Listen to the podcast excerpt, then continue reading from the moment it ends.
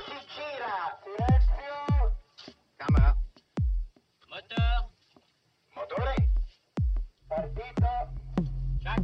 Odissea 14702 prima. Avanti. Azione. Les podcasts de la Cinémathèque.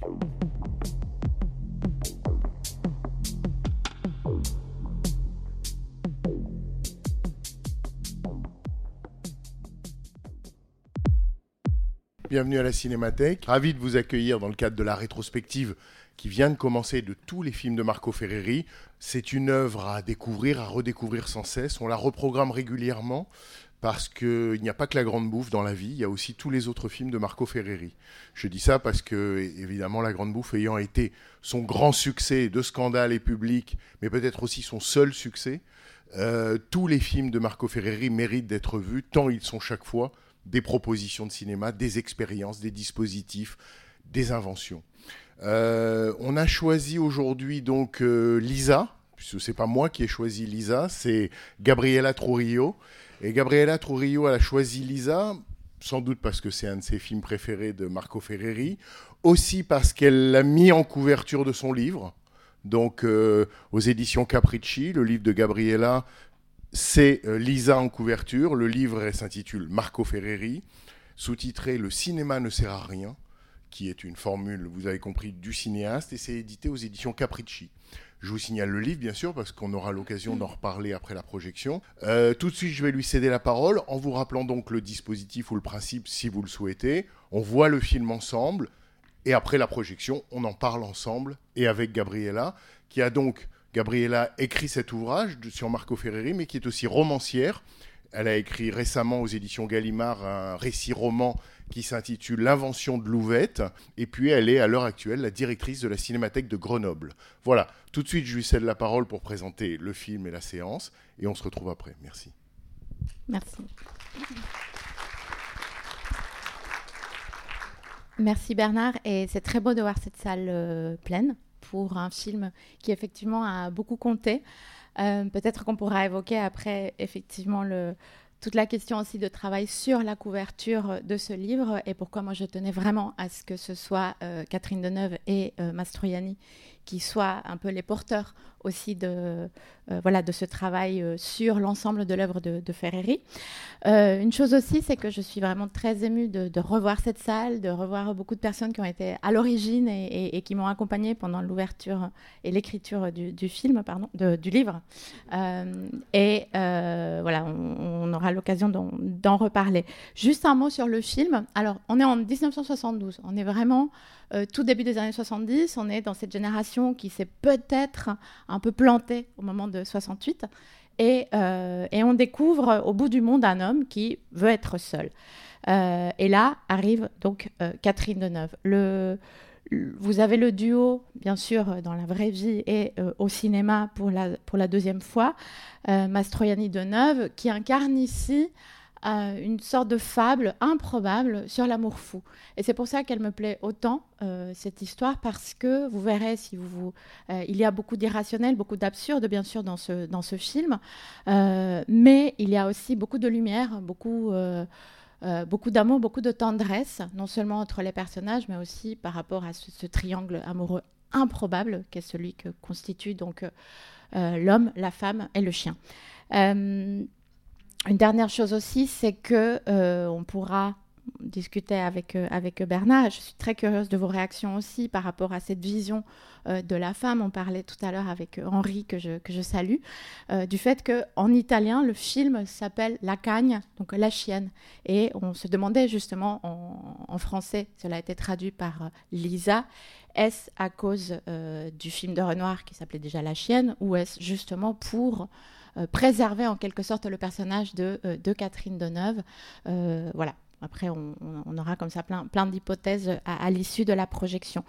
Une dernière chose, c'est que euh, le, le film est inspiré d'un roman d'Ennio Flaiano, un auteur italien majeur qui a aussi été un grand scénariste et très présent dans la culture italienne de la seconde moitié du XXe siècle. Et le scénario a été écrit par une autre personne à laquelle aussi on, on tient énormément dans cette, dans cette maison, c'est Jean-Claude Carrière. Euh, donc pour toutes ces raisons, parce qu'il y a Deneuve, Mastroianni, Carrière, euh, Flaiano et bien sûr Marco Ferreri, avec des paysages somptueux, je suis très contente de voir cette salle pleine et on va partir en voyage tout de suite. bonne projection et à tout à l'heure.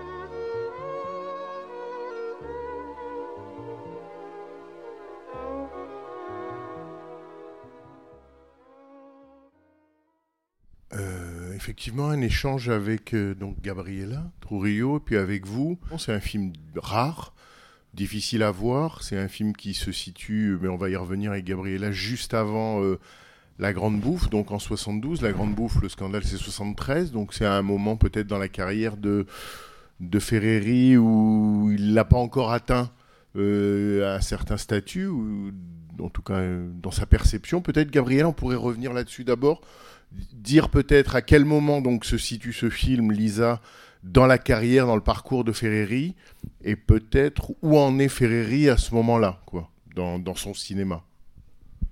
C'est vrai que j'avais oublié qu'on quitte Mastroianni ici, habillé, habillé en pilote, et on le retrouve dans la grande bouffe euh, en tant que pilote de ligne confirmé. C'est tout à fait vrai. C'est drôle ce, ce lien qu'il y a entre, entre les films comme on retrouvera ensuite à nouveau le couple Mastroianni-Deneuve dans Touche pas à la fin blanche euh, tout de suite après la, après la grande bouffe. Donc c'est vrai que ces échos entre les films sont, sont assez beaux à, à, voir quand on, voilà, quand on a à nouveau tous les films en, perspective. Alors on est en effet au début des années 70. Ferreri est, euh, donc a commencé à travailler en France donc, le début de sa carrière, je reviens juste un tout petit peu en, arrière. Euh, donc euh, Ferreri commence sa carrière en Espagne, il fait trois films là-bas. Ensuite, pour des raisons multiples, dont celle très probablement de la, censure franquiste, font qu'il rentre, il retourne en Italie. Et une fois en Italie, il commence à... Euh, il commence un travail au long cours avec beaucoup d'acteurs italiens, dont surtout au début Ugo Tognazzi. Ici, euh, on est à sa deuxième collaboration avec euh, Mastroianni, après euh, Break Up, Érotisme et Ballon Rouge, que vous aviez, j'espère, vu ou revu en, au moment de l'ouverture de la rétrospective. Et donc commence déjà à se tisser ce groupe à la fois de collaborateurs, d'amis, euh, qui vont rester très fidèles à, Ferreri. Et aussi, ici, c'était euh, justement en parlant par rapport à, la Grande Bouffe, en se projetant déjà à la suite et à euh, Touche pas à la femme blanche, l'apparition de, Piccoli dans les Halles, dans ce parcours qu'ils font euh, dans les Halles, que, euh, ces Halles dont la destruction va être filmée par Ferreri au moment de faire son western Ne touche pas à la femme blanche. Voilà, ça, montre un autre fil aussi tout le long de, son, de, sa carrière. Donc en fait, ici, il, euh, il est avec... Mastroianni, on est en plus dans une période qui a suivi un long silence. C'est-à-dire que Ferreri, en 68, fait Dillinger est mort. Euh, il a aussi fait un film beaucoup moins connu, un film qui était euh, à l'origine un film de télévision dont on retrouve ici aussi des échos qui s'appelle Pourquoi payer pour être heureux et qui était un documentaire sur les jeunesses euh, un peu militantes et et, et, révolté euh, des États-Unis. Et ici, avec les, séquences des jeunes, comme ça, dans, Saint-Germain-des-Prés, avec les Hare Krishna, on retrouve cette. Euh, en plus, il, lui dit tout ce qui nous rend heureux gratuit. Et, voilà, donc d'autres questions comme ça qui, ouvrent aussi d'autres pans de, l'œuvre de Ferreri. Donc, après 68, euh, et Dillinger est mort, Ferreri enchaîne La semence de l'homme. Et, et à partir de là, une sorte de, de, comment dire, de, fâcherie entre euh, le public et Ferreri. La semence de l'homme est un véritable échec commercial en 69. Et euh, à partir de là, Ferreri décide un peu d'arrêter. Il y a plusieurs euh, projets inachevés, dont à un moment, il a l'envie de retourner aux États-Unis pour filmer la jeunesse à nouveau euh, en rupture de banc en quelque sorte. Et il, va, il veut filmer les, il veut filmer les jeunes dans une fable qui rappellerait le flûtiste de Hamelin, c'est-à-dire qu'il veut filmer des jeunes qui seraient tous euh, mis par le président des États-Unis, tous les hippies en gros, qui iraient sur une île avec un concert de, de- rock et, euh, et profiter de ce concert et de cette réunion euh, pour lancer une bombe atomique sur, sur tous les jeunes. Donc ça, c'est un projet sur lequel travaille Ferreri. À ce moment-là, il découvre que un autre réalisateur français, Jacques Demy, travaille aussi sur un- un- une version du flûtiste de Hamelin, donc il décide d'arrêter, probablement dû à une forme de dépression. On ne sait pas très bien les données sur la vie de Ferreri euh, pour ceux qui, comme moi, ne l'ont pas connu et sont restés uniquement avec les archives. On, a très peu d'informations, mais en tout cas, un long silence au début des années 70 et euh, euh, sort juste avant Lisa, l'audience. Un film qui a déjà euh, donc est tourné au Vatican avec un casting déjà très étonnant, euh, donc euh, dont, Piccoli aussi. Et voilà, donc après l'audience, tout de suite, il enchaîne ce voyage au bord de la mer, ce voyage dans les îles, dans, le, dans les îles et il, euh, voilà, il entame ce, tournage avec ce très jeune couple qui est déjà apparu au cinéma dans le film de Nadine Trintignant, ça n'arrive qu'aux autres, et juste après, toujours le, le couple Mastroianni-Deneuve chez Ferreri pour, euh, pour Lisa.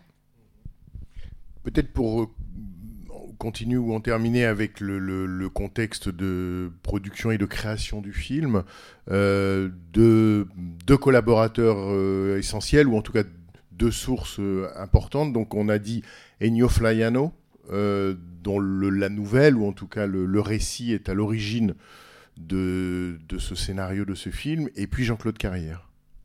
le, c'est une, c'est une, une collaboration unique euh, et rare d'ailleurs euh, avec, euh, avec, Jean-Claude Carrière. Je pense que c'est très étonnant de voir euh, ce, voilà, euh, cet exemple unique de, leur lien.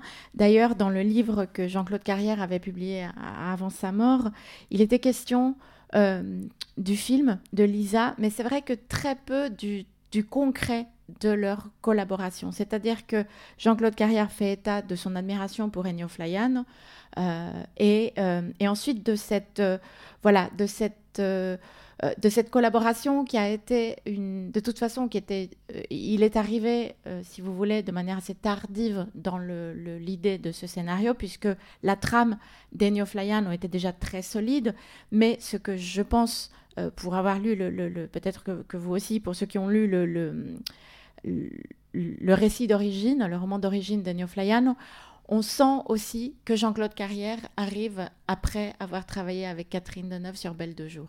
On sait que euh, voilà, il y a tout un pan de ce personnage féminin, de la complexité de ce personnage féminin, de la question du fantasme aussi de l'un comme dans l'autre.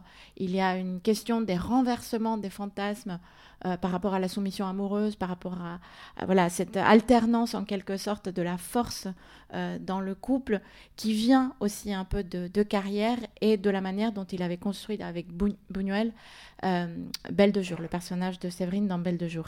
Et euh, parce que dans, dans le roman d'origine, dans Ennio Euh, l'histoire se passe à New York. C'est un écrivain à succès, euh, comme on devine ici aussi, Giorgio, qui est un dessinateur très probablement avec, qui, connaît le succès aussi. Il a une vie bourgeoise bien établie et euh, voilà, qui décide de rompre avec tout. Et cette femme entre dans sa vie. Et dans l'histoire d'Ennio Flaiano, c'est vrai que le personnage féminin est un peu plus. Euh, il, va tendre de plus en plus vers la folie, vers la pathologie, euh, euh, mais de manière presque plus linéaire que qu'on ne voit ici, avec les, les toute, toute alternance justement, toute une dialectique que je trouve assez, intéressante dans le film. Donc c'est vrai que Carrière apporte ce travail avec, le, avec Deneuve et le personnage féminin. Et euh, une chose aussi dont, Carrière parlait, qui est très émouvant et qui, en plus, en, essayant de trouver des indices sur la vie de Ferreri, qui sont, je l'ai dit, peu nombreux, euh, dans ce livre, euh, Carrière raconte une anecdote que j'ai toujours trouvée extrêmement émouvante et je n'arrive pas à trouver les, mots qu'il avait employés, mais comme vous le savez peut-être, Ferreri a fait des études de vétérinaire. Et c'est pour ça que voilà, les animaux sont ont une partie extrêmement importante dans euh, sa filmographie. Euh, c'est pourquoi moi aussi j'ai voulu dans le livre faire un bestiaire classé par ordre alphabétique tous les animaux. Ici vous avez vu, il y a foison. Évidemment, il y a Mélimpo, ce magnifique chien, il y a le chat, il y a le documentaire animalier, etc. Et justement, Carrière, euh, en se souvenant du travail sur Lisa, raconte que euh, il a peu fréquenté Ferreri en fin de compte, mais que une chose dont il se souvenait, c'est que dans leur euh, pendant des années, Mastroianni et Ferreri sont restés de très proches amis et que euh, parfois ils passaient les soirées chez Mastroianni à Paris. Ils habitaient tous les deux à Paris. Euh, donc Ferreri allait chez Mastroianni et sans dire un mot, apparemment en silence, euh, il se tenait par la main et il regardait des documentaires animaliers. Et, euh, et je trouve cette image absolument bouleversante de Mastroianni et Ferreri qui ne se disent rien. Ils n'ont plus besoin de dire quoi que ce soit. Ils ont voilà, une longue carrière derrière eux de, collaboration, d'amitié et aussi de rupture, comme on voit après, euh, après Rêve de singe. Mais il y a euh, voilà, cette amitié, cet amour des animaux qui les avait liés. Donc c'est une image très belle que laisse Jean-Claude Carrière, justement, de cette, voilà, du lien Mastroianni, Ferreri et les animaux.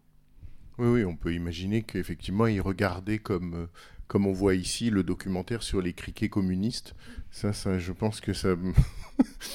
C'est ça, comment des, comment des êtres fondamentalement euh, solitaires, euh, comme les- comme l'était Ferreri, comme peut-être l'était aussi euh, Mastroianni, euh, devenaient des êtres grégaires par- par- occasionnellement comme ça. Et, et c'est très beau cette réflexion par rapport au, au groupe, par rapport à l'isolement, parce que voilà, c'est un homme qui choisit, qui a tout pour être heureux, qui choisit de, de s'isoler. Et, et voilà. Oui, mais justement, tu, tu- disais, euh, il y a un silence de Ferreri, il y a un silence, on pourrait dire un peu, même s'il y a des films, hein, mais un peu un silence post-68. Il y a quand même le sentiment, euh, dans les films de Ferreri, en particulier aussi dans celui-ci, il n'y a jamais, euh, j'allais dire, ni symbole ni thèse, rien n'est jamais expliqué, où on peut chacun y, y voir ce que l'on veut. Et par exemple, le personnage de Mastroianni ne s'explique jamais sur sa rupture de banc.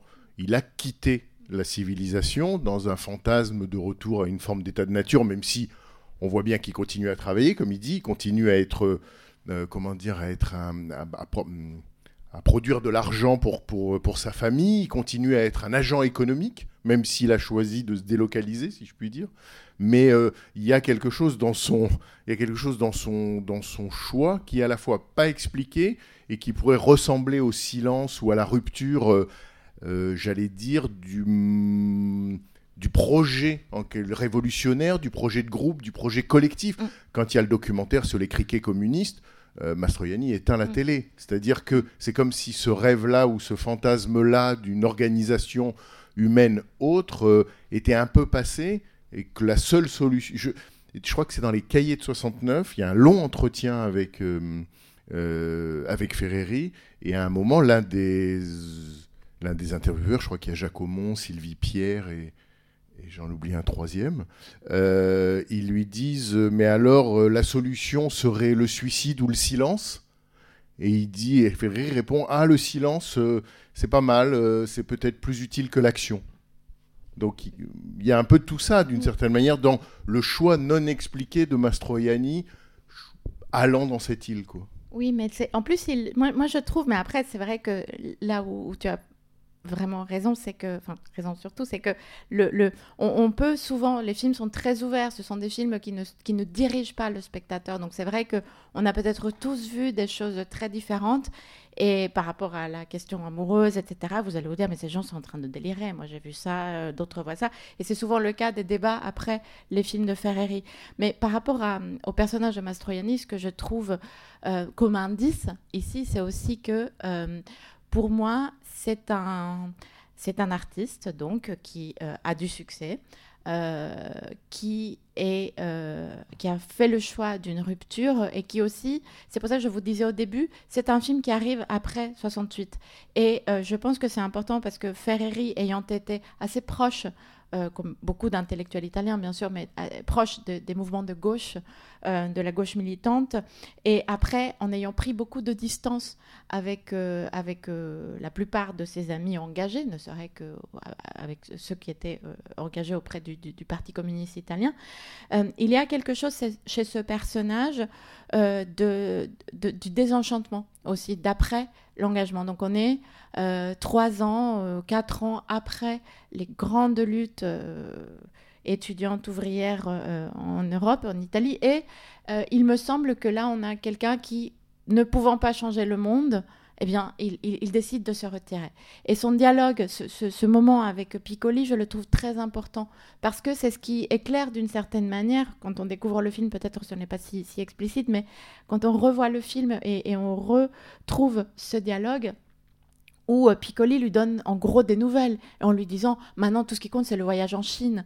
Euh, et donc c'est comme s'il donnait des nouvelles de tous leurs amis militants euh, de manière un tout petit peu enfin voilà j'interprète hein, mais en lui disant tout ce qui compte maintenant c'est le résultat du voyage en Chine et euh, tu veux et, dire une sorte de il lui redonne un horizon maoïste bah, c'est presque peut-être qu'ils ont tous basculé Mao et que du coup Mastroianni se dit mais je vais pas les suivre là je, je vais pas les suivre je, je, je, je ne veux plus. Et, et je pense que c'est presque une figure euh, d'un engagement raté, d'un désenchantement euh, politique qui euh, explique et qui expliquerait en quelque sorte sa manière de, se retirer du monde. Et, euh, et puis, il lui dit, toi, tu as trouvé la solution, toi, tu as trouvé la manière de ne pas décider. Et c'est intéressant comme, euh, comme dialogue par rapport, euh, euh, voilà, comment il renvoie Piccoli qui soigne sa cravate, qui lui donne des nouvelles, et que tu vois, ça, c'est maintenant le paradoxe de notre civilisation, en lui parlant des Halles, etc. Donc on voit ce décalage entre les deux, on sent qu'il y a eu une longue amitié. Ce qui est très beau aussi, c'est qu'on on croirait que dans la grande bouffe, ils vont continuer leur discussion aussi, entre Pilote et, et Piccoli qui, qui, joue un producteur de télévision. Mais il, y a voilà, quelque chose de cet ordre-là. Euh, du désenchantement politique, de cette manière de se retirer du monde. Et c'est pour ça aussi que, euh, ayant pris refuge dans, son, dans sa misanthropie générale, quand il rejette une femme, il rejette aussi les, les, les, tout, tout, tout, être humain qui s'approche de lui euh, en dehors de, de, de, de, son chien de Mélimpo. Et, voilà, je pense que c'est cette période euh, qui est décrite, on sent euh, à l'arrière-plan euh, que le monde a repris, qu'un qu certain système économique s'est remis en place et que Mastroianni n'arrive plus à entrer là-dedans. Peut-être avant de vous donner la parole, pour justement vos interprétations ou vos, vos, visions du film, une dernière chose, c'est effectivement, le, enfin, évidemment, la, j'allais dire l'argument central du film, euh, la relation amoureuse entre, euh, j'allais dire à trois, entre elle, euh, lui et le chien, et puis à deux, puisqu'elle elle a deux rôles d'une certaine manière. Ce qui m'a frappé en voyant le film, c'est que je me souvenais évidemment de la, de la question de la, de, la soumission, de la soumission de Catherine Deneuve, enfin de Lisa, à l'homme, puisqu'elle prend la place du chien. Mais je ne me souvenais pas que ça commençait par lui se mettant à, genoux devant elle. C'est-à-dire le moment où euh, la scène, là aussi l'érotisme est toujours déplacé, on ne les voit jamais faire l'amour, mais il y a plein de situations ou de plans qui, qui, prennent en charge cet érotisme tout en le déplaçant. Et donc la scène où il aspire la, la, la pointe qui est plantée dans son pied est une scène littéralement où il se met à genoux devant elle. Euh, Qu'est-ce que tu dirais de, de, bah, voilà, de cette situation? Est-ce que est-ce qu'il y a une interprétation possible de ce, de ce rapport, euh, j'allais dire chien-homme ou chienne-homme Euh, est-ce que c'est une, comme on dit souvent avec Ferreri, une provocation ou est-ce qu'au contraire c'est une tentative de redéfinition? Je ne sais pas si, euh, si c'est explicitement de, de, la provocation, mais c'est très juste. On a beaucoup commenté le, la séquence où euh, Deneuve lèche la main de Mastroianni, mais c'est vrai qu'on parle peu de celle où lui, finalement, euh, euh, prend aussi son pied, le, pied de, de Deneuve. Donc c'est vrai que c'est...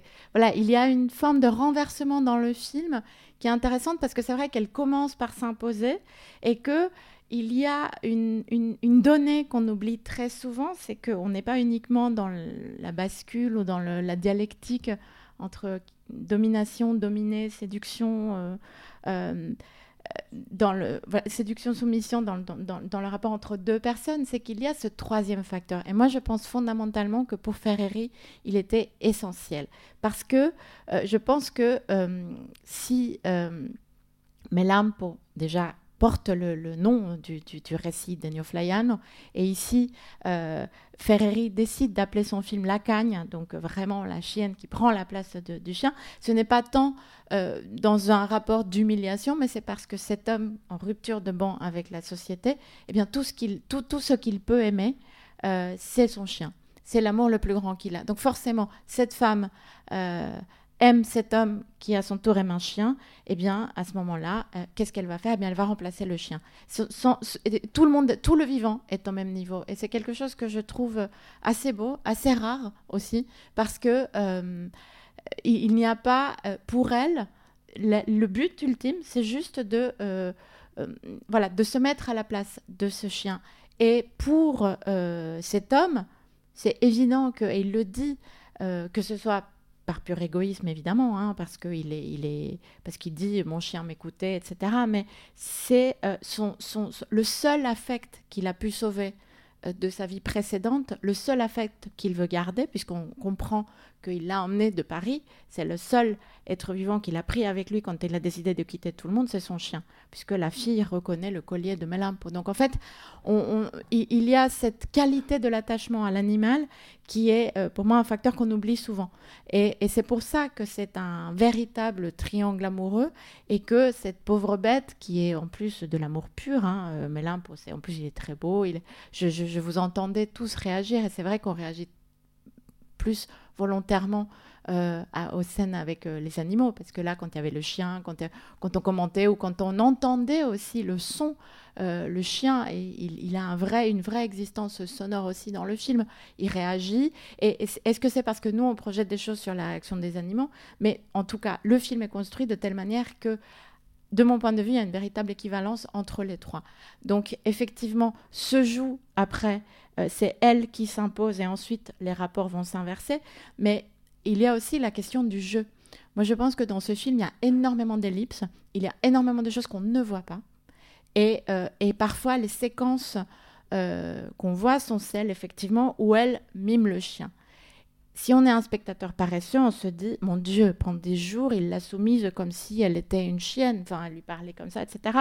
Mais le, le, film est construit de telle manière que par la suite, on peut douter de cette construction et que peut-être que Ferreri n'a fait le choix que de nous montrer les séquences de jeu, parce qu'il y a ça aussi. Et ça, c'est une chose que euh, j'espère qu'on ne perd pas en tant que spectateur de cinéma, c'est la dimension du fantasme. Et souvent, les films de Ferreri se construisent sur la dimension fantasmatique de chacun de ces personnages.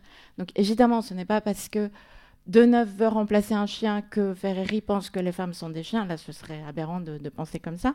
Mais il y a toute la dimension du jeu aussi, du jeu érotique qu'il n'occulte pas. Donc on ne les voit pas faire l'amour, mais on les voit jouer. Est-ce que ce jeu ne ferait pas partie justement de leur rituel amoureux et euh, ce qu'il choisit de nous montrer euh, pour des raisons qui sont les siennes euh, mais voilà en jeu c'est ces questions-là. Et c'est vrai que on voit de toute façon il y a un moment où au moment de crise, quand il est obligé d'aller à Paris, il s'enferme dans l'avion pour parler. Et je trouve ces, moments très beaux parce qu'on est complètement exclu, on ne sait pas ce qu'il dit. Parce que dans le cinéma de Ferreri, il y a tellement d'ellipses et tellement de choses qu'on nous laisse la liberté d'interpréter que là, voilà, on sait qu'il a un moment de crise de couple et il parle. Et euh, voilà, donc que, en tant que spectateur, on s'attache à ces, à ces preuves euh, de la soumission et de la transformation de Deneuve dans euh, le film et de sa transformation de femme amoureuse en, en chienne. Et en fait, quand on voit aussi dans le, livre d'origine chez Flaiano, il y a ça aussi, il y a toute la dimension du jeu de soumission et qui est donc dans un espace donné, qui a des codes bien délimités et euh, voilà, qui est l'espace amoureux euh, où les, comme ça, les, voilà, les, polarités vont en quelque sorte s'inverser, s'inverser à chaque fois. Ce qui est vrai, c'est que y a, je, pense que vous avez éprouvé la même chose, il y a dans le, film un sentiment, de, comme tu le dis, de très fortes ellipses. Y a, y a, on a l'impression parfois que le récit fait des bons ou qu'il manque des séquences. Euh, et à la fin, par exemple, quand ils n'ont plus rien à manger, qu'ils mangent la, la dernière boîte de conserve avec les poires, euh, il lui dit bah voilà c'est fini. Puis après ils vont voir l'avion. et Il lui dit bon avec un mois de travail. Tu dis mais attends si vous avez plus rien à manger comment vous tenez un mois? Ouais. Et puis il dit un mois de travail sur l'avion et puis on part. Et puis finalement le mois il passe euh, il Mm. passe comme ça puisqu'à la séquence d'après ils vont quasiment s'envoler. Enfin s'envoler. ou pas. C'est ça, c'est ça aussi, c'est ça ce qui est génial, c'est que c'est qu'on ne sait pas s'il y a eu ce mois de travail. C'est qu'il dit un mois de travail on le répare et ensuite on le peint. Mais on se dit effectivement s'ils n'ont plus rien à manger, ils n'arrivent plus à pêcher. C'est vrai que on Plus poissons dans la mer. il n'y a plus de poissons dans la mer et donc euh, ils le peignent et on ne sait pas. Le, le film s'arrête. Euh, y a, ce, voilà, c'est comme dans tous les In Blacktop de Monty Hellman, c'est-à-dire le film s'arrête et on ne sait pas où va finir cette, ce, ce- chemin. Mais peut-être qu'ils n'ont jamais réparé l'avion, peut-être que c'est un double suicide, euh, parce qu'il y a ça aussi, il y a cette dimension. Euh, Lisa, moi je, je pense que c'est comme La chair, un de ces films où euh, Ferreri était très probablement de bonne humeur. Euh, et, et, et- et ce sont des couples très forts, des couples qui ont comme seule, euh, comment dire, comme unique perspective euh, l'amour. Et c'est vrai que là, plus rien ne semble possible en dehors. Et même l'île commence à être envahie par ce, ce- ce- ce touriste allemand qui revendique la propriété des oliviers, le mauvais temps qui arrive. Enfin bon, le, le- le- le- le paradis en fait est en train de le commando. voilà, en plus, j'avais complètement oublié la, la Légion étrangère. C'est vrai que ça m'a échappé. Et, et en fait, euh, il y a tout le paradis qui commence à se fissurer. Plus rien n'est possible. Et c'est vrai que, mm, voilà, le, le- quand on voit tous les films de Ferreri, c'est vrai que l'option du, du double suicide amoureux n'est pas non plus exclue. Et c'est vrai qu'en étant dans la perspective du pur fantasme amoureux, de ces films d'amour fou, euh, euh, voilà, euh, dont l'héritage, je, ne vous rappellerai pas, mais voilà, de- des films comme ça, des couples euh, dont la vie fusionnelle devient impossible parce qu'il y a le monde, parce qu'il y a le principe de réalité, et bien voilà, ça s'arrête comme ça. Donc moi, j'ai un doute sur ce mois qui est passé, parce qu'effectivement, il y a les ellipses, après on peut l'interpréter comme on veut, hein, chacun. hein. Mais moi, je me dis, c'est vrai que, euh, enfin, moi, je mange beaucoup, donc je me dis, s'il ne reste plus qu'une boîte de conserve et qu'il n'y a rien à pêcher, c'est pas possible. Alors, normalement, ils vont pas tenir, ils vont pas pouvoir réparer cet avion. Donc ils ont des et, et ils ont des et donc moi je projette sur les visages de fin sur ces gros plans et ils sont splendides tous les deux. Moi je je retombe à chaque à chaque gros plan, je retombe amoureuse de Mastroianni parce que c'est extraordinaire comment il, Il, Il a l'air, effectivement, enfin l'un comme l'autre, ont, ont l'air à ce moment-là presque, euh, comment dire, des mannequins. Ils ont l'air presque en cire. Ils ont l'air. euh, Et c'est pour ça que moi, je me dis, tiens, euh, parce que je suis très midinette aussi, donc forcément, je, je projette, je me dis, c'est un amour fou, c'est un amour impossible, donc euh, bah, ils, vont, ils vont mourir ensemble. C'est le seul choix romantique dans, dans- dans mon cheminement à moi. Et, et- et- et en fait, euh, par rapport à, à l'histoire, et donc, moi, je, je projette ça sur leur visage. Et c'est pour ça que le cinéma de Ferry est aussi euh, extrêmement généreux. C'est-à-dire que euh, je pense qu'il s'ouvre à, à beaucoup d'interprétations. Et c'est là aussi où on peut être complètement décontenancé. Parce que on ne sait pas. La, question même du suicide, elle n'est pas annoncée. euh, euh, je pense que c'est un film dont le financement sur scénario euh, serait impossible de nos jours. Parce qu'effectivement, il y a trop d'ellipses, il y a pas de. La psychologie des personnages, elle est trop complexe, on n'arrive pas à la deviner en quelques séquences. Et, euh, en fait, quand on est vers la fin, euh, c'est aussi comme dans la grande bouffe. On a quatre euh, personnes. Donc on parle, quand on parle de la grande bouffe, on parle des orgies, des orgies, des orgies. Bah non, en fait, il n'y a pas d'orgie dans la grande bouffe. Et puis ils sont en train de se suicider. Mais c'est vrai qu'il y a une forme de pudeur ultime par rapport à cela.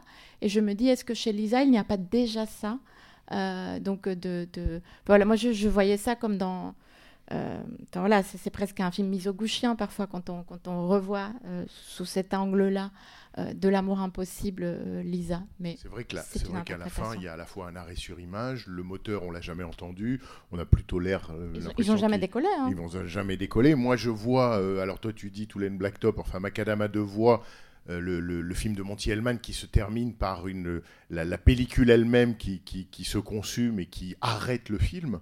Là, on a un arrêt sur image. Euh, de même, l'avion tout rose, euh, deux ans après, euh, je dirais deux ans après Zabriskie Point. C'est-à-dire que l'avion peinturluré de Zabriskie Point qui carbure aux hallucinogènes et aux psychotropes, dans un contexte de révolte euh, étudiante américaine, là tout d'un coup ne décolle plus. C'est comme la réponse de, Ferreri à l'avion euh, à l'avion. Il y, a, quelque chose là qu'il n'y a plus de carburant. hein. Littéralement, on est passé de l'un à l'autre. C'est vrai que souvent, euh, en, en- en tant que anti-film, enfin film négatif d'amour en quelque sorte, c'est-à-dire c'est vraiment le contre-exemple du film d'amour classique. euh, ben, il a souvent été rapproché aussi de Zabriskie Point parce qu'effectivement il y a cette, à la fois par rapport à la question de la jeunesse, du couple, de, l'engagement impossible, euh, et, c'est intéressant parce qu'en plus si on va après dans l'interprétation, parce que c'est un exercice qui est extrêmement jouissif aussi, hein, d'interpréter comme ça jusqu'au bout, c'est que si vous avez vu la fenêtre, la vitre de, l'avion, elle n'a jamais été réparée. Comment ils vont pouvoir s'élever avec une vitre brisée? Et puis ce rose, ce rose, moi je me disais, c'est l'avion rose. C'est voilà, et c'est un échec. Donc, euh, voilà.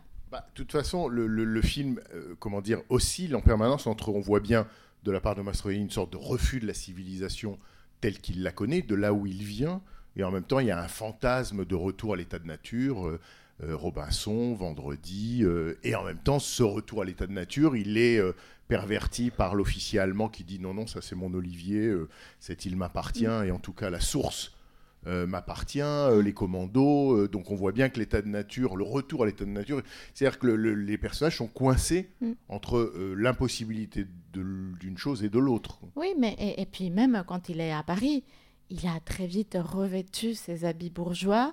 Il a sa belle veste en velours euh, bleu. Il Et puis, avec sa serviette. Voilà. Et puis il, il dit à sa fille, enfin non, laisse. Il y a euh, une telle pour ouvrir la porte. Donc c'est vrai que même lui est rattrapé par ça.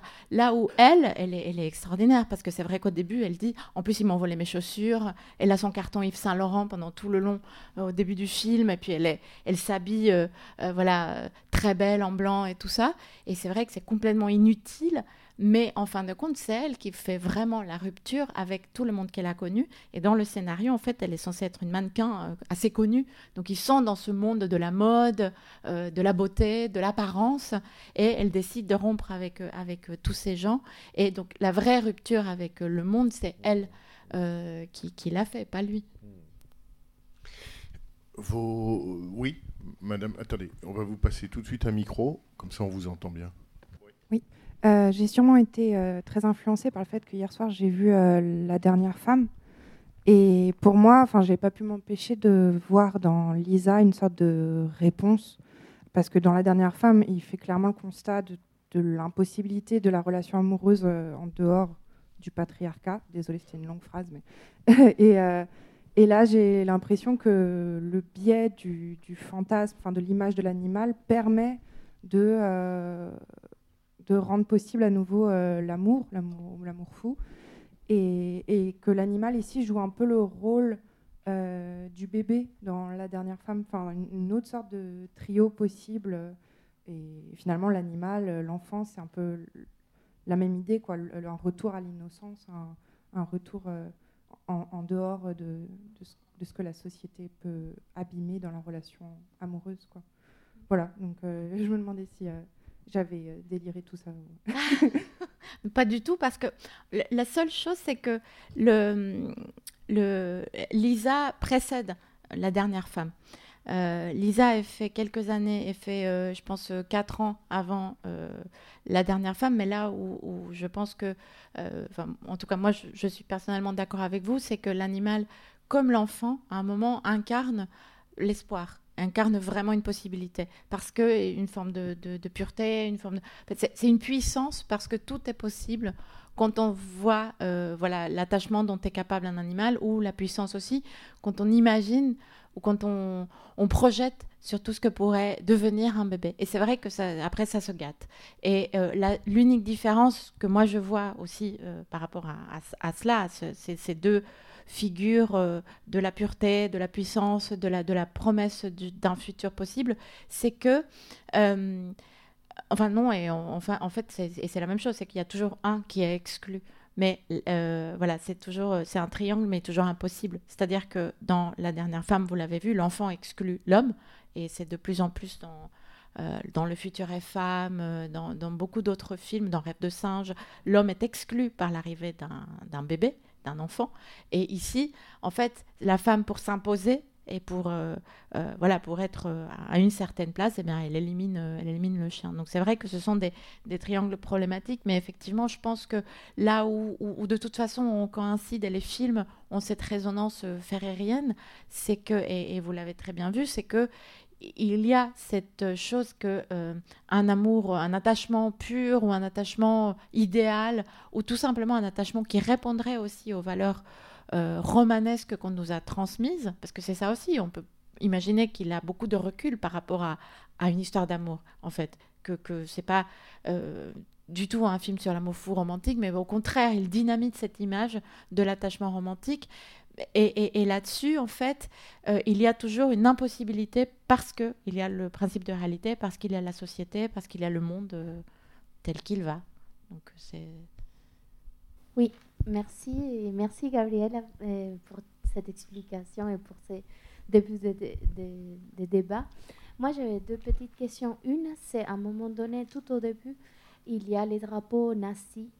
Je voulais savoir si vous avez eu des discussions autour de ça, pourquoi ou qu'est-ce que ça voulait dire pour vous, parce que je n'ai vraiment pas compris.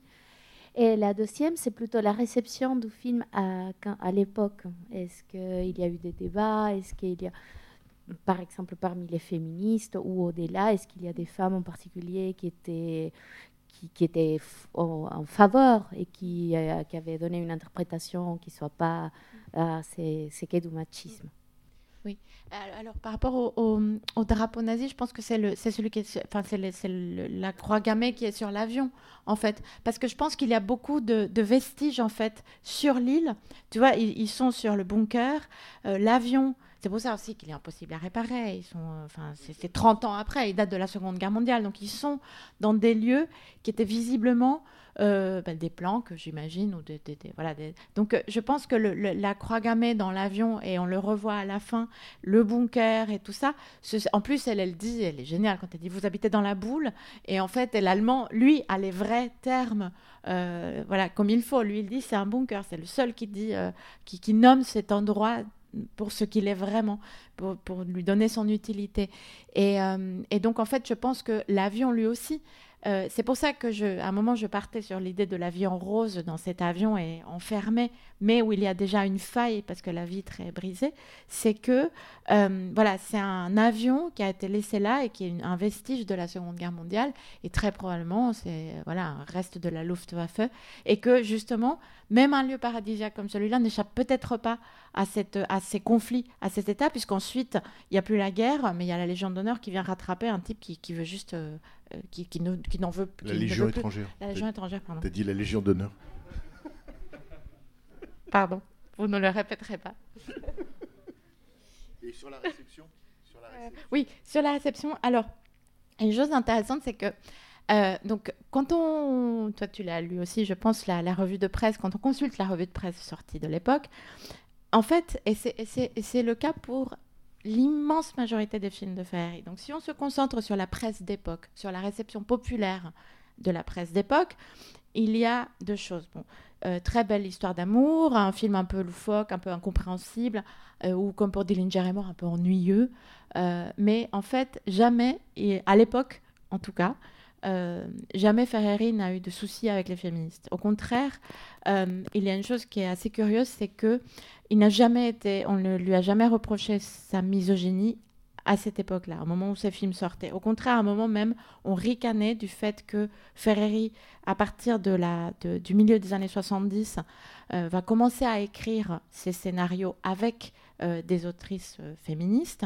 Et à partir de ce moment-là, on commence à ricaner comme ça dans la cinéphilie en disant tiens euh, Ferreri est devenu féministe ou il paraît que Ferreri commence à s'intéresser au féminisme. Donc en fait c'est- presque l'inverse qui lui était arrivé. En tout cas et dans Rêve de singe c'est un vrai enjeu justement la représentation des groupes féministes et comment les hommes ferrériens, euh, les personnages de Ferreri voient arriver devant eux euh, des revendications pour lesquelles ils n'ont pas été éduqués, pour lesquelles ils ne, ils ne sont pas formés. Et c'est ce, ce, ce, ce moment-là de, de, euh, hmm? De bascule. Que merci. De bascule que, euh, que que Ferreri illustre chez les hommes parce qu'en même temps c'est un homme aussi. Donc il parle du malaise de ces personnages euh, par rapport à, à l'arrivée du mouvement féministe qui remettent en question tout ce que lui et sa génération ayant grandi sous le fascisme on en a longuement discuté a- avaient reçu comme éducation de ce que doit être un homme et, c'est vrai que euh, voilà c'est à, l'époque en tout cas où le fil où les films ont été euh, après, il y a eu toujours, bien sûr, justement, la, séquence, je j'ai plus là l'article, mais je sais plus, je pense que ça devait être chez Télérama, parce que Télérama, il détestait Ferreri. Et donc, à chaque fois, c'est des articles succulents de, de mauvaise foi et de méchanceté contre Ferreri. Et en fait, je pense que c'était dans Télérama qu'il avait... Et justement, on se focalisait sur la séquence où Deneuve lèche la main de Mastroianni. Et c'est vrai que si on enlève toute la dimension du fantasme et de la liberté de quelqu'un de représenter ce type de, folie, dans vase clos, euh, bah, on se prive beaucoup du plaisir des films, de Ferrari. Mais voilà, c'est tout ce que je peux dire par rapport à cette, à cette réception de, de l'époque. Bonjour et merci pour la présentation. Euh, Peut-être sur les symboles euh, nazis, moi mon interprétation c'est que justement il s'est retiré du monde et ces symboles qui seraient insupportables, soumis au regard social euh, bah, de, la société, là deviennent complètement anodins et perdent leur, leur puissance. Oui, c'est vrai que c'est aussi, une, aussi une possibilité, puisque de fait, euh, dans l'idéal, ces symboles ne- n'incarnent plus rien.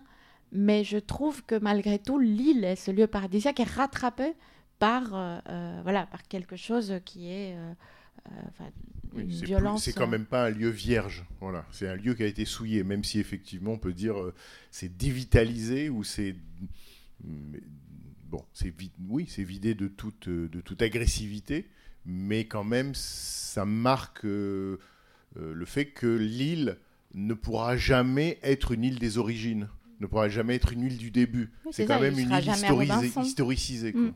Oui, il sera jamais Robinson parce que dès qu'il y a un visiteur et c'est un Allemand, euh, enfin voilà, tout de suite tout le monde se crispe et, euh, et Deneuve lui dit sale boche et tout ça. Donc c'est vrai que c'est, enfin voilà, là tout le monde est, tout le monde est rattrapé par l'histoire hein, dans, dans ces cas-là.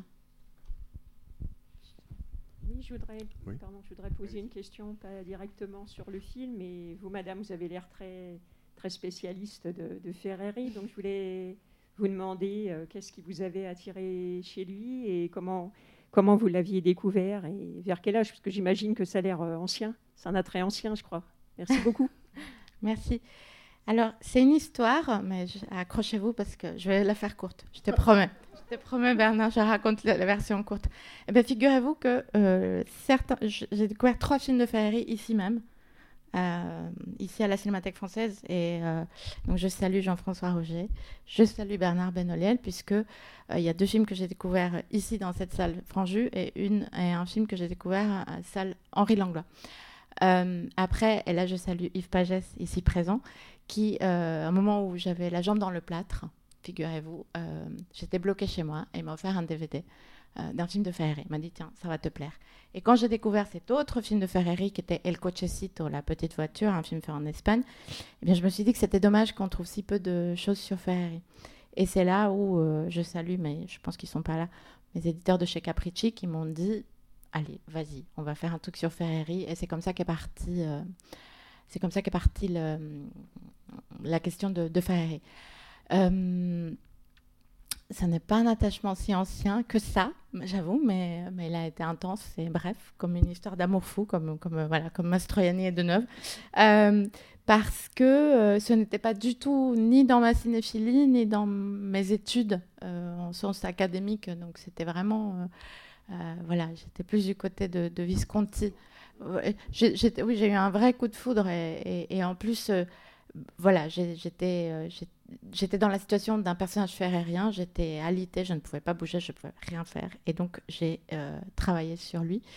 Et, euh, et donc, le résultat est, euh, ce livre et, quelque part aussi cette, cette, cette rétro et tout ça. Donc, c'est pour ça que, voilà, moi, si vous voulez, les films que j'avais découverts, je pense que le premier, c'était Le mari de la femme à barbe, qu'on avait passé ici.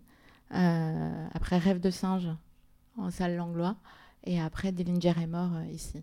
Donc, euh, à chaque fois, des expériences, mais comment dire, des, coups de foudre au sens de, où j'étais désarçonnée, puisque ma cinéphilie s'était construite sur des objets très différents de ceux-là, et que chacun de manière différente, que ce soit dans la représentation des femmes, euh, comme dans Le mari de la femme à barbe, euh, que ce soit dans la tristesse de ces hommes, comme dans Rêve de singe, ou que ce soit dans le bloc de temps que propose le cinéma, à la fois de beauté et de désespoir, dans Dillinger est mort, je me suis dit, je, je ne sais pas qui est ce cinéaste, mais j'ai envie d'en savoir plus.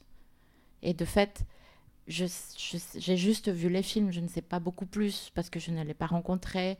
Euh, je- ses archives personnelles donnent très peu d'indices sur sa vie à lui. Donc je n'ai pas de scoop, euh, à part ce que disait Carrière sur euh, et Ferreri regardant des documentaires animaliers.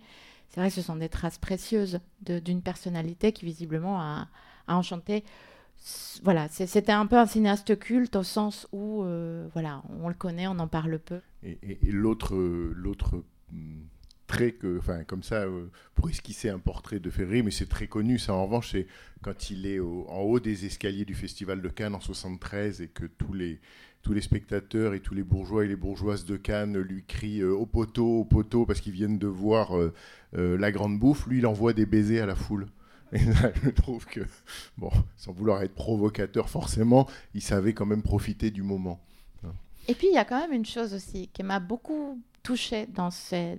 quand on cherche comme ça à, retracer, euh, à travers ces films et à travers les traces, que, à travers ce que disent les autres, c'était euh, la manière dont tout le monde, tout- surtout les gens qui avaient été ses collaborateurs, parlaient de lui.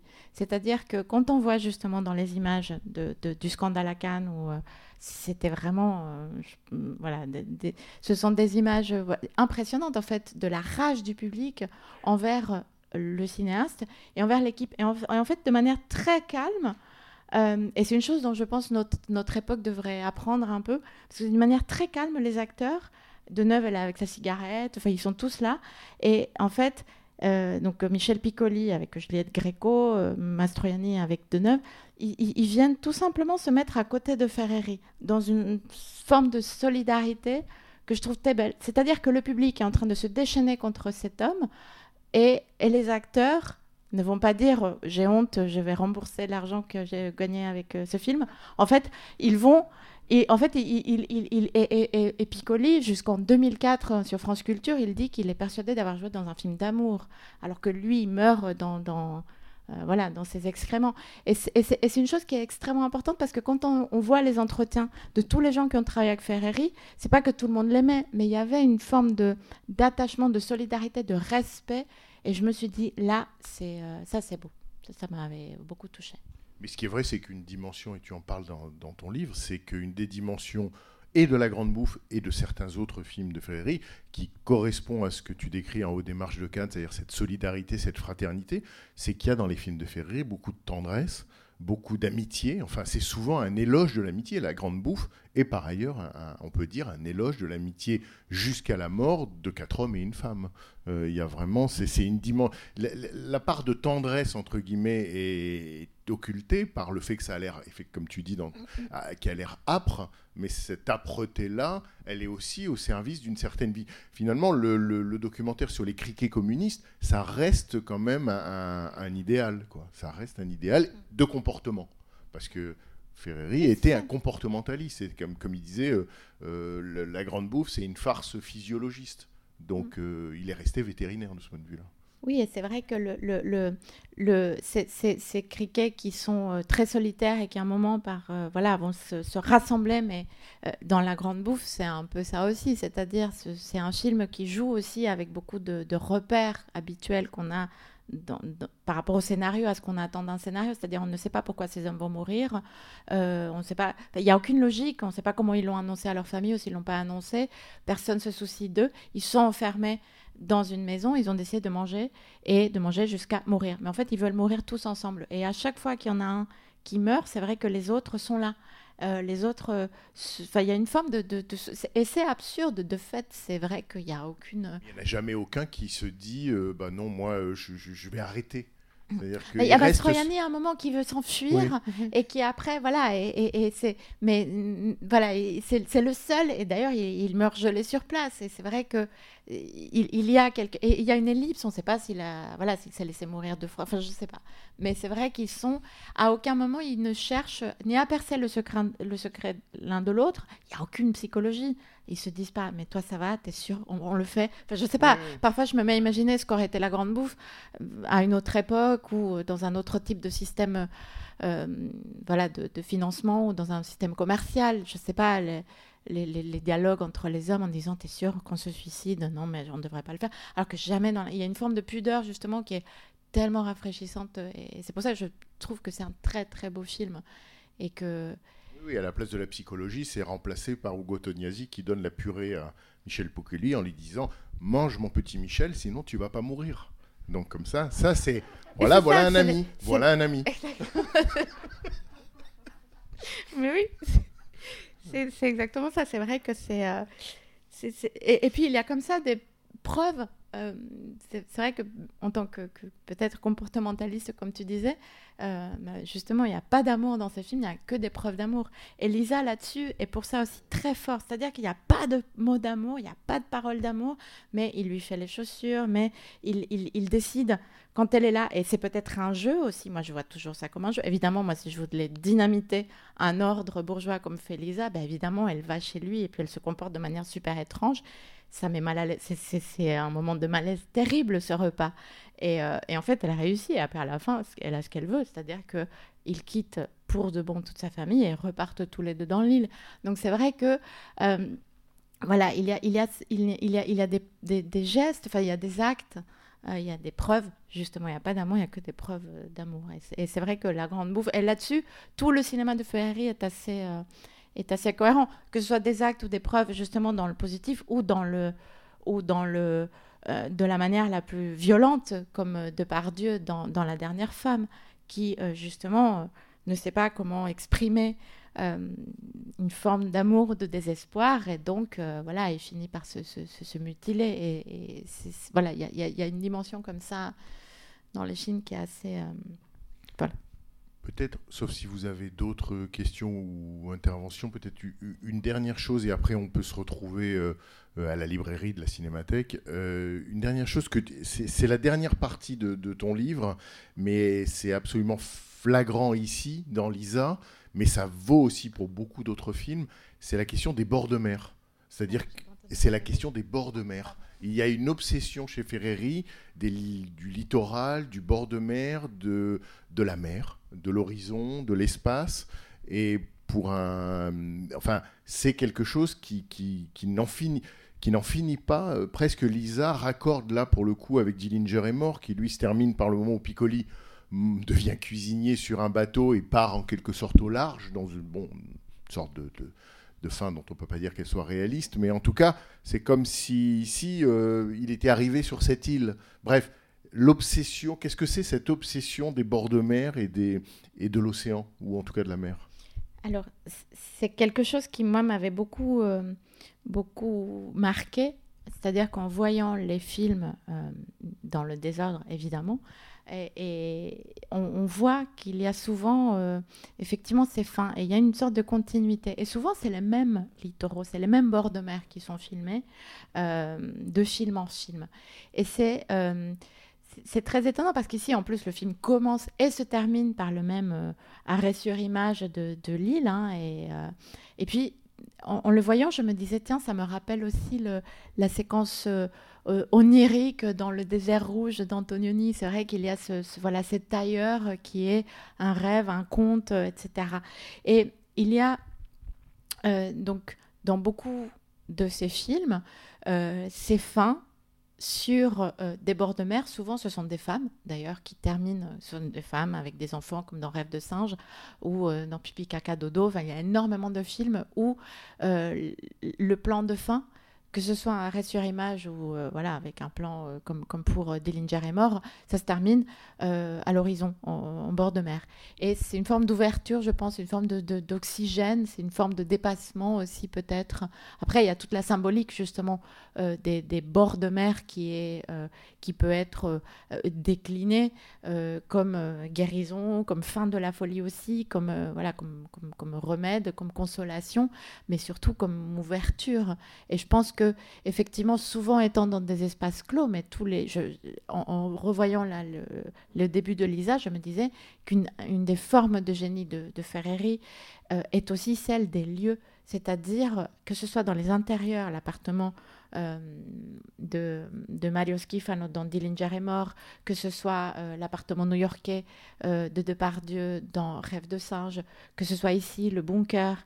Euh, il y a ce plan extraordinaire, pardon, je reviendrai à la mer, mais il y a ce plan fascinant ici. C'est en un seul plan séquence. On a euh, le bunker, en fait, on le parcourt. hein. Tout, tout, tout ce qui est dans le bunker, toute l'histoire est là dans un seul plan. Quand on fait un plan circulaire dans le bunker où il est en train de faire peut-être un autoportrait. On ne sait pas très bien parce qu'il est en train de dessiner, il se voit à travers une vitre. Au début, je croyais que c'était un miroir, mais en fait, c'est la vitre d'un cadre et derrière, il y a une peinture de Gauguin. Et en fait, et, la caméra continue comme ça son mouvement circulaire et on parcourt tout l'appartement et sans et, c'est extraordinaire parce que sans une coupe, on a euh, ce lieu qui est décrit. Et c'est vrai que euh, il y a cette forme de réinventer une circulation de la caméra dans les espaces intérieurs et après souvent ces bords de mer qui sont la liberté pure et l'envol des personnages ou de notre imagination aussi, hein, parce que moi je pense que, voilà, moi je les vois morts, d'autres les voient euh, heureux, euh, euh, ou d'autres à Bonifacio, etc. On peut les imaginer comme on veut, mais ces bords de mer, justement, c'est toujours une caméra fixe. Et c'est ça ce qui est, ce qui est, très beau aussi, c'est-à-dire qu'il y a une forme de renversement. La caméra, elle, se calme, elle, ne suit plus les personnages, elle ne tremble plus avec eux, elle ne, parcourt pas comme, un chien, justement, ou comme un chat, tous les espaces pour reconnaître chaque recoin de ces intérieurs qui sont toujours minutieusement représentés ou recréés. Et en fait, on laisse vraiment tout le champ au bord de mer, au paysage. C'est pour ça aussi que c'est très beau de les voir en salle. Parce que moi, je dois vous avouer, je n'avais jamais vu Lisa en salle. Et donc, euh, merci la Cinémathèque française, parce que c'est vraiment une condition exceptionnelle euh, de, le voir comme ça. Et, euh, c'est vrai que le, bord de mer est une forme de promesse, et je pense peut-être le seul, le seul moment d'espoir, pour le meilleur ou pour le pire, hein, mais, vraiment le seul moment d'espoir de ce cinéma qui faisait état d'une forme de désespoir contemporain ferrérien. Oui, dans ton livre, tu dis, enfin, à propos de, ces, de cet espace marin, de cette ouverture, tu dis euh, l'espace rouvre le temps. Et on a effectivement ce sentiment-là, c'est-à-dire que tout d'un coup, quelque chose d'un espoir ou d'une chronologie, d'une autre, d'une suite en quelque une suite du monde peut, euh, peut se produire. Voilà. Ça, c'est dans le livre. Et je, je euh, crois, et je crois que c'est une phrase que toi tu m'avais dite un jour en fait. comme ça, un jour? Ouais, en Ah parlant, on a des conversations comme ça. Ouais, et je sais matin, que, un matin. et je sais que l'espace ouvre le temps. je crois que c'était une phrase de Bernard Benoliel que je n'ai pas Bon. citée. En tout cas, elle est dans le livre. Donc, euh, en tout cas, mille merci, Gabriella, pour ce, ce moment. Merci à toi. Merci. C'était les podcasts de la Cinémathèque française.